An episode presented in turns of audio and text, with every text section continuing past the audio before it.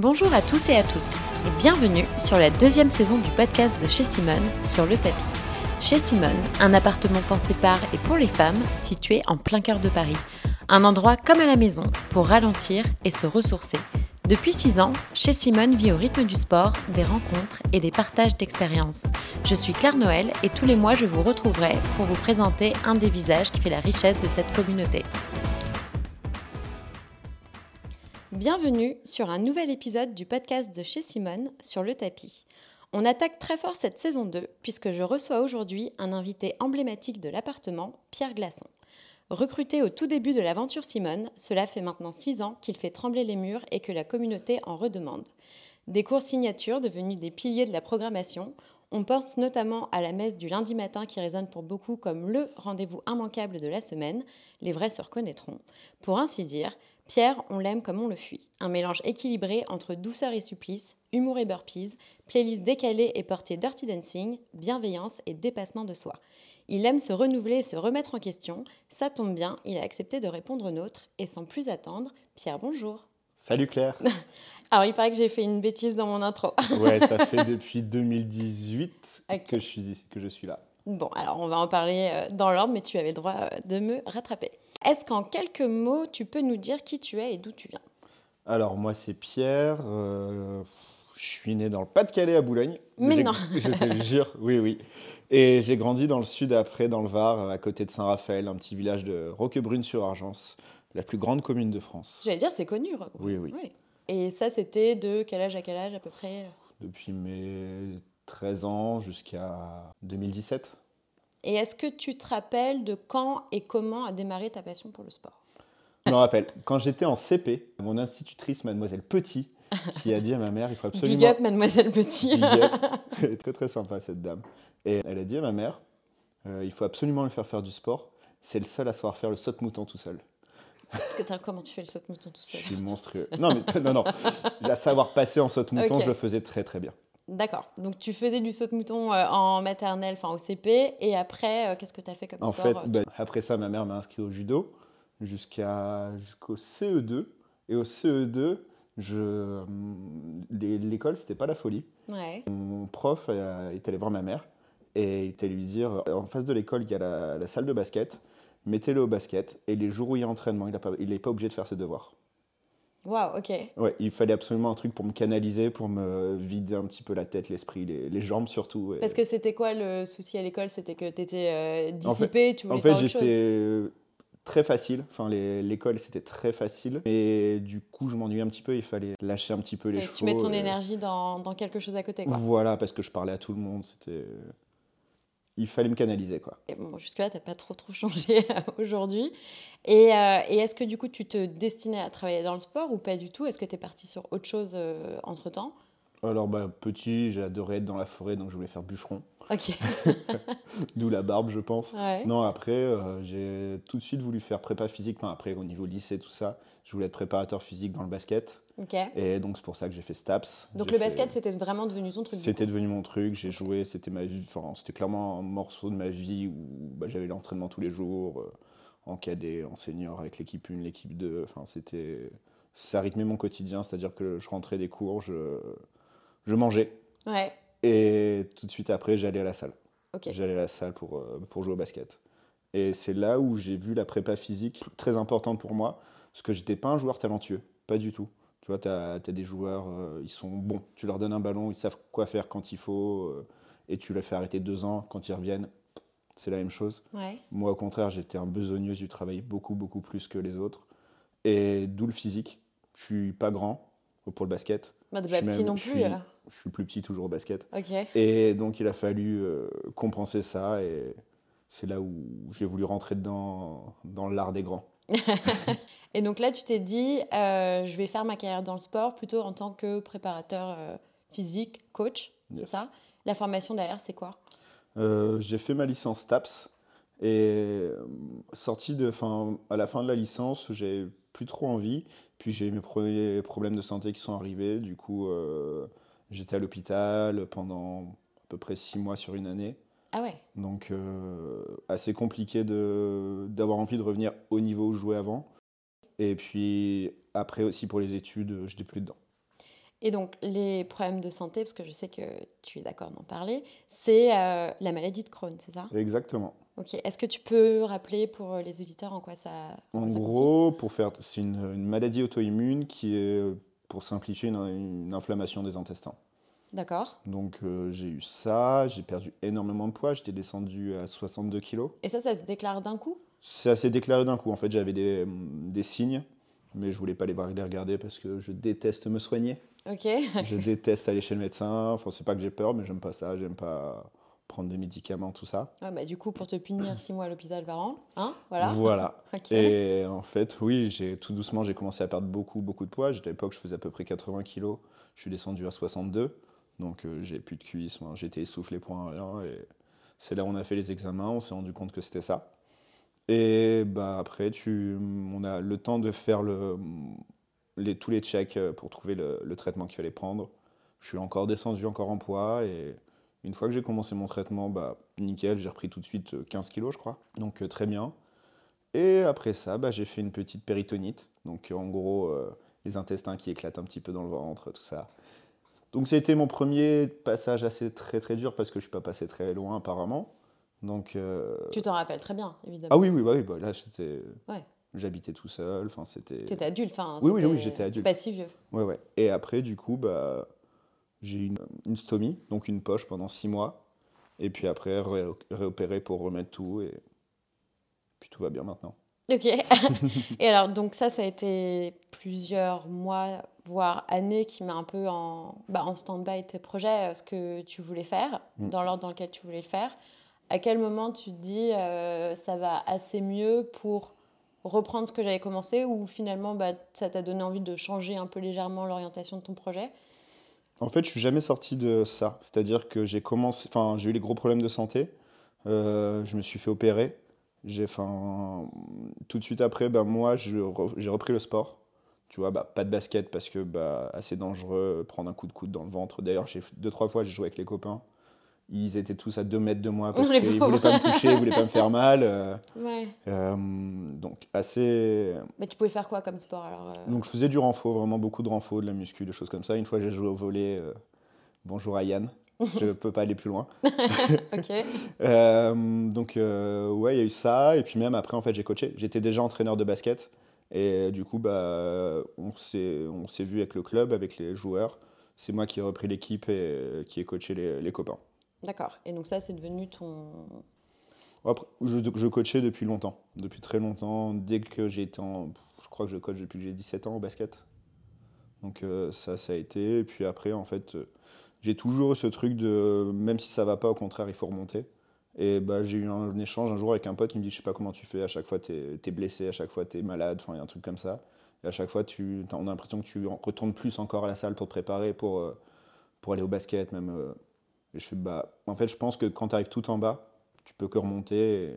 Oui, mais tu as des gens, euh, il a raison, tu as des gens qui auraient pu un peu euh, être euh, découragés, tu vois, et se dire, bon, euh, laisse tomber, ça va être trop compliqué à chaque fois. Et toi, au contraire, tu te dis, ah ouais, je croyais que vous allez me voir, je vais retourner à la salle, je vais Bah, me reconstruire. Je pense c'est un peu d'orgueil, clairement.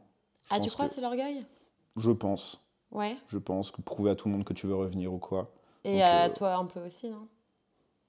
Aux autres. Aux autres? D'accord. Bon, on embrasse euh, les autres. Et donc, ça, c'était il y a combien de temps à peu près? Euh, 2013, 14, un truc comme ça. 2013-14. Ok, donc tout à l'heure, tu m'as corrigé. Tu m'as dit chez Simone que c'était 2018.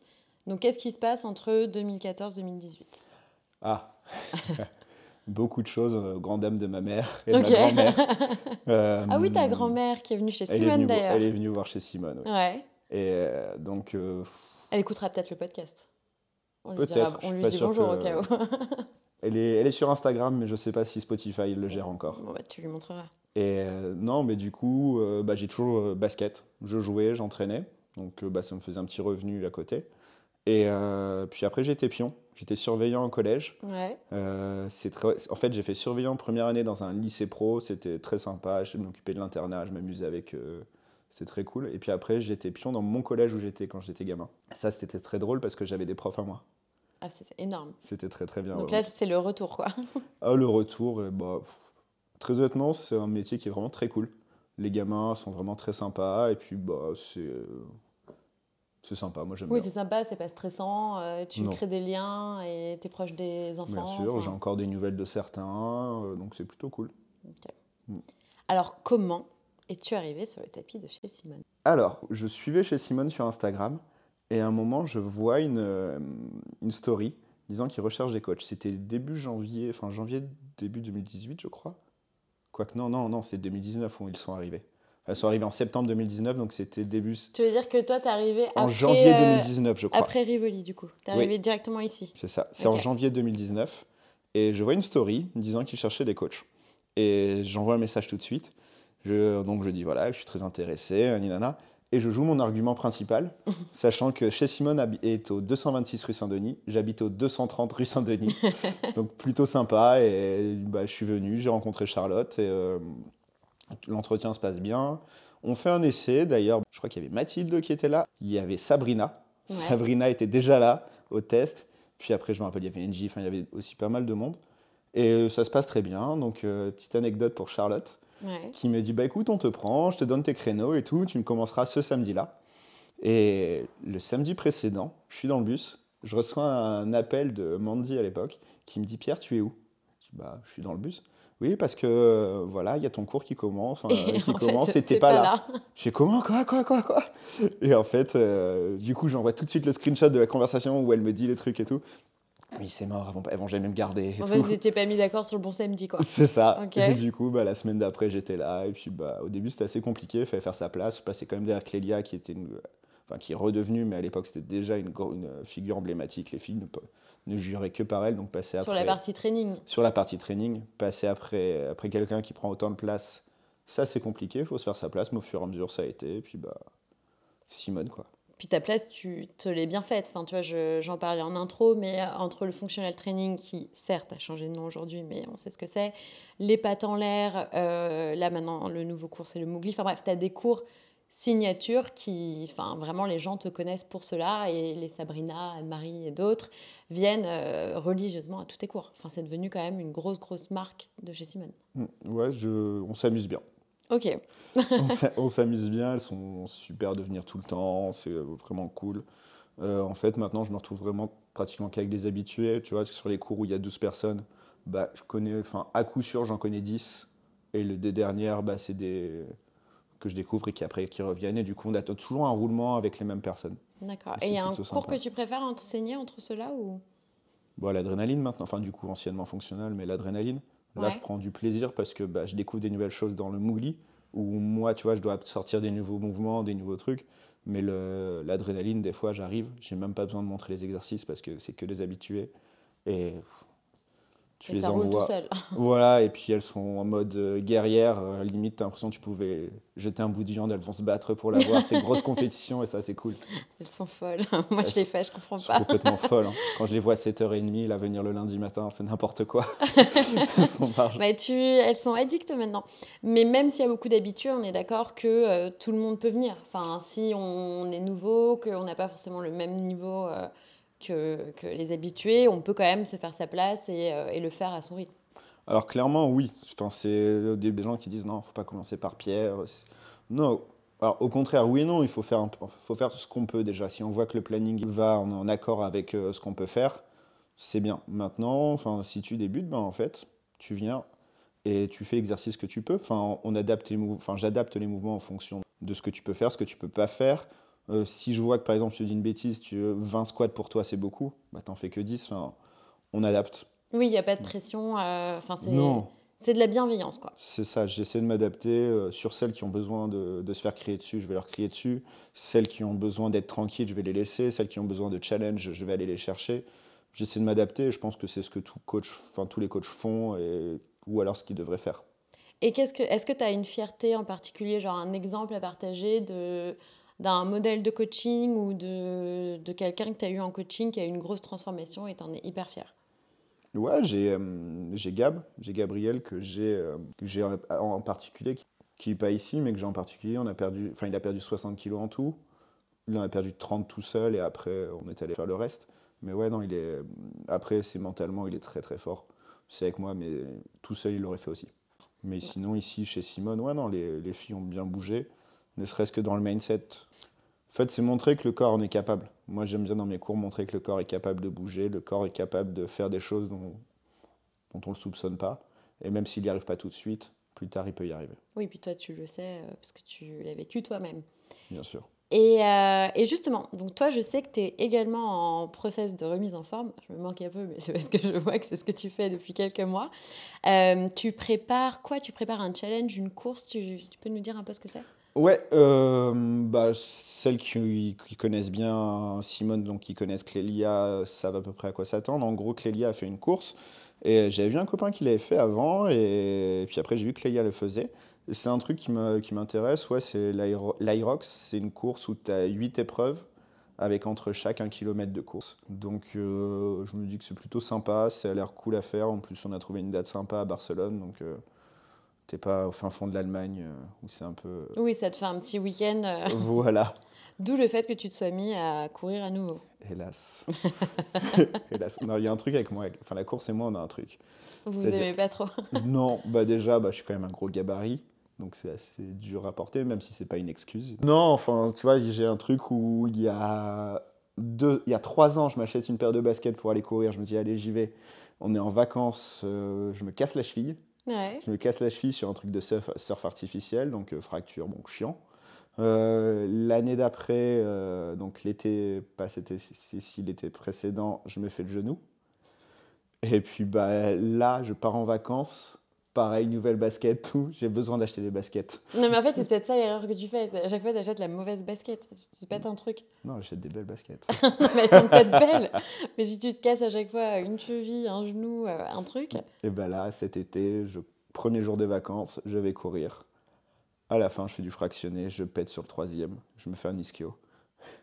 Je pense qu'il y a un truc. Il y a un truc. Je pense que l'univers du running euh, essaie de t'envoyer pas de un, moi. un petit message. Non. Et alors, concrètement, à quoi ressemblent euh, enfin, tes entraînements perso sur la semaine? Hmm, Jusqu'à maintenant, c'était un peu euh, comme je voulais. Enfin, en gros, j'avais envie de faire un truc où j'avais mon cœur qui montait. Enfin, un truc assez cardio, je le faisais. Si j'avais envie de faire que du renfort, de la force, des choses comme ça, je le faisais. Et là, en fait, euh, bah, depuis hier, j'ai pris une prépa pour cette fameuse épreuve où c'est mon ancien prof qui m'a fait la prépa, qui, me, sur, euh, qui va me suivre jusqu'au mois de mars. Ok. Donc, toi-même, tu te fais coacher. Je me fais coacher. Je me fais coacher parce que j'ai besoin d'un avis extérieur. J'ai besoin d'un truc où si c'est écrit bah, et que c'est pas moi qui l'ai écrit, Hmm. je suis obligé de le faire. Ok. Tu vois, j'ai- et puis ça me permet de voir autre chose, de voir une autre façon de travailler. Oui, puis de te sortir un peu de ta zone de confort euh, sur euh, des exercices que tu maîtrises pas forcément. Bah écoute, là pour l'instant, les... oui, mais là pour l'instant, les exercices sont plutôt simples entre guillemets parce que c'est dans cette épreuve, les mouvements sont que des mouvements simples. Tu vois que tout le monde est capable de faire, donc. euh, Mais par contre, ça me permet de voir d'autres méthodes d'entraînement, des choses comme ça, et c'est vraiment, c'est vraiment pas mal. D'accord. Alors, une des questions signatures qu'on a euh, sur le podcast, c'est à quoi ressemble une journée type avec toi? Donc, à quoi ressemble une journée avec Pierre? Réveil 6h30. À ton grand dame. Celles et ceux qui me connaissent bien savent qu'à la base, je me lève à 10-11h.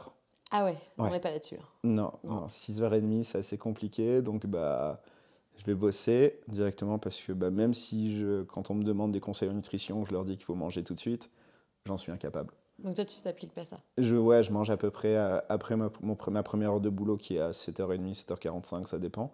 Et je, je mange juste après. Puis après, bah, je coach généralement. Toutes mes matinées sont quand même plutôt chargées. Est-ce que c'est pour ça qu'on dit que tu viens toujours avec des gâteaux chez Simone dans tes poches? Non, maintenant, il y a Laura. Ah, Donc maintenant, je prends, les, dit ça. je prends les gâteaux. Avant, oui, beaucoup, beaucoup. Mais oui, oui, sinon, oui, je, j'essaie de prendre, de manger un petit peu quand même. Donc maintenant, je mange euh, après mon premier cours. Je coach toute la matinée généralement. Le, j'enchaîne tout de suite après sur le, un cours à midi. Et j'essaie de manger. Enfin, généralement, je mange, il est 14-15 heures. Je digère. Si j'ai pas de coaching, euh, je m'entraîne. Et après, le soir, je rebosse encore. Et je rentre chez moi, il est 22h, 22h30. Ouais, donc c'est des grosses journées quand même. C'est des journées sympas. Alors, en dehors de chez Simone, pour ceux qui te connaissent, pour les autres, donc tu as ouvert euh, ta propre salle, je- on peut appeler ça comme ça, qui s'appelle Le Cube. Ouais. Est-ce que tu peux nous dire comment a démarré cette aventure et quelle était euh, ta motivation derrière l'idée d'ouvrir euh, cette salle? En fait, j'ai besoin à chaque fois d'un nouveau challenge, hein, parce que sinon je m'ennuie. Et si je m'ennuie, je fais du mauvais travail. Et si tu fais du mauvais travail, bah, ton travail s'arrête. Donc euh, j'ai besoin notre toujours, philosophie. j'ai toujours besoin d'un nouveau truc, j'ai toujours besoin de relancer quelque chose. Et hum, donc euh, bah, pendant le confinement avec Olivia, on avait lancé Fit-toi bien, c'était cool. Moi, Fit- Fit-toi bien, j'en suis sorti. Maintenant, c'est que Olivia qui gère ça. Et du coup, je... ça faisait longtemps. Depuis le confinement, j'ai vraiment envie de, de le faire. J'ai fait plein de business plans, des trucs improbables à plusieurs millions d'euros. c'est vrai. Donc euh, bah, après, j'ai regardé mon compte en banque, je dis, ouais, non, on va redescendre. on va redescendre. Et du coup, j'avais envie, mais sans oser. Et puis à un moment, bah, j'ai eu un déclic et T'avais fait des business plans, pourquoi? Je suis un peu curieuse. Pour voir en fait combien il me fallait pour euh, ouvrir, pour quel matos. Et puis bah, en fait, tu te rends compte que le business plan, bah, tout est faux. Que tu as toujours la petite dépense en plus. Mais en fait, je voulais créer une salle, donc c'est pour ça que je faisais des business plans. Mais j'avais pas le truc à l'intérieur qui dit vas-y. Tu vois, c'est pas le, le, dernier petit coup de rein qui dit vas-y. J'ai visité, visité deux trois, deux, trois locaux, mais rien. Et puis d'un seul coup, je me dis allez, on y va, on se lance. Et puis au pire, bah, je ferme, mais c'est pas grave. Et du coup, j'ai ouvert ça début janvier, et puis bah, ça roule bien. Tu peux nous dire en quoi ça consiste Enfin, Ah oui. En gros, je fais des small groups, des trucs à quatre personnes, euh, de cours euh, collectifs, où c'est quand même très cardio. Il y a du renfort, il y a du, car- il y a du cardio. Et je m'amuse en fait, je donne pas de, euh, de thème au jour. Des, un jour, en fait, tu peux arriver, tu peux, ça peut être euh, de la force, et avec du cardio à la fin, ou même pas du tout. Et puis le lendemain, ça va être que du cardio. J'essaie de programmer quand même qu'il y ait une, un- une programmation, une programmation pardon, linéaire sur, pour qu'il y ait quand même des, des résultats sur les gens. Et puis, bah, je fais ça. Donc, ça, c'est le côté collectif. Et après, je fais du small group toute la journée. Ok. Et t'as à peu près Du- combien de. du perso. C'est quoi ton. Enfin, t'as combien de coaching euh, à peu près euh, par jour? Hmm, J'en ai minimum 4 par jour de coaching perso. De une heure à chaque fois Ouais. Enfin, C'est c'est ce qui te fait un peu ton. C'est pour ça que, ouais, tous les matins, à part le jeudi matin où je travaille pas, mais tous les matins, je suis plein, ouais. Et t'as- pas de jour off dans ta semaine? Non, Zéro? jamais. Ah la vache. Il n'y a pas le choix. Il n'y a pas le choix. Ouais, c'est clair, je comprends.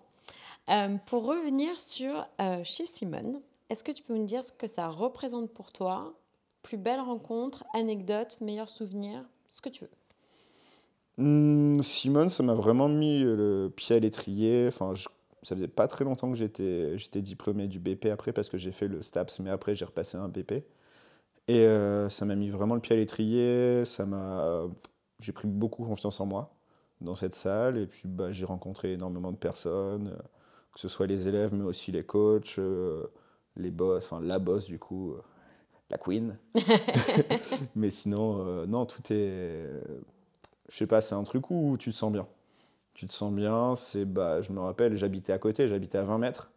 Et je venais l'après-midi, je ramenais les bonbons, je ramenais les, les boissons. Et, et en fait, euh, c'est un, endroit où tu, te- où, où tu te sens bien. Quoi. C'est un peu ta, la deuxième maison, quoi. Ouais, beaucoup moins maintenant parce que bah, je travaille beaucoup plus. Mais euh, ouais, avant, même si je travaillais pas de la journée, euh, j'y passais. Tu venais quand même, ouais. Mm. Et des petites anecdotes croustilles, je sais que t'en as, Pierre. Oula Non, c'est tout- les lendemains de soirée. Ouais. Et les lendemains le lendemain de- d'une fête de la musique, c'est tu vois les coachs qui sont censés avoir une vie saine Bien sûr. et, et tu les vois arriver dans des états, mais ils sont sur Saturne, Et ben en même temps, ils sont humains comme tout le monde. Hein. clairement. Non, puis après c'est que je sais pas en fait, je peux pas, je peux pas sortir un truc. c'est- Il y a eu Il y a eu trop de, trop de ch- choses. trop de choses, mais vraiment cool, vraiment vraiment cool. Et des plus belles rencontres chez Simone? Alors, bah déjà, bah, Olivia. Olivia, elle n'a pas parlé de moi, donc euh, je parle d'elle. Je parle d'elle, voilà. Tu t'en souviendras. Et non, bah, Charlotte, comme, euh, comme tous les autres coachs. Mais au-delà de ça, oui, Julie. Julie, qui, qui quand j'ai ouvert ma salle, est venue avec Alexia. Elles sont venues avec euh, une bouteille de vin, des- du saucisson.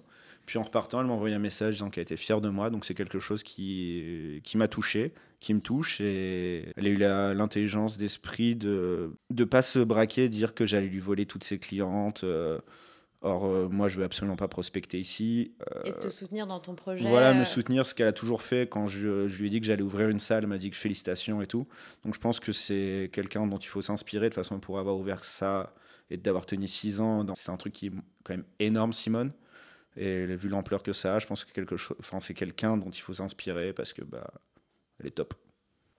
Et donc toi qui aimes toujours avoir des nouveaux projets, tu as un projet euh, particulier là sur 2022, enfin sur le reste de 2022-2023 Essayer de survivre à une deuxième année.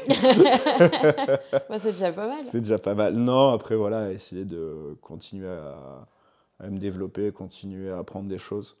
Je, tout le monde, à chaque fois, on me conseille des bouquins à lire. Je fais, bah, le problème, c'est que les seuls bouquins que je lis, c'est pas fun. Enfin, c'est des, des, bouquins de sport, des bouquins de science, entre guillemets. Enfin, c'était ces trucs de sport. Et puis, bah, ça me passionne. J'aime bien apprendre des nouvelles choses. Bah, écoute, on dirait que ce nouvel épisode du podcast touche à sa fin. N'hésitez pas à nous faire part de vos retours et commentaires, à liker, partager, vous abonner au podcast pour ne manquer aucun des prochains épisodes. Merci Pierre. Merci Claire. au jeu des questions-réponses. Et à tous, je vous dis à très bientôt pour de nouvelles confessions sur le tapis.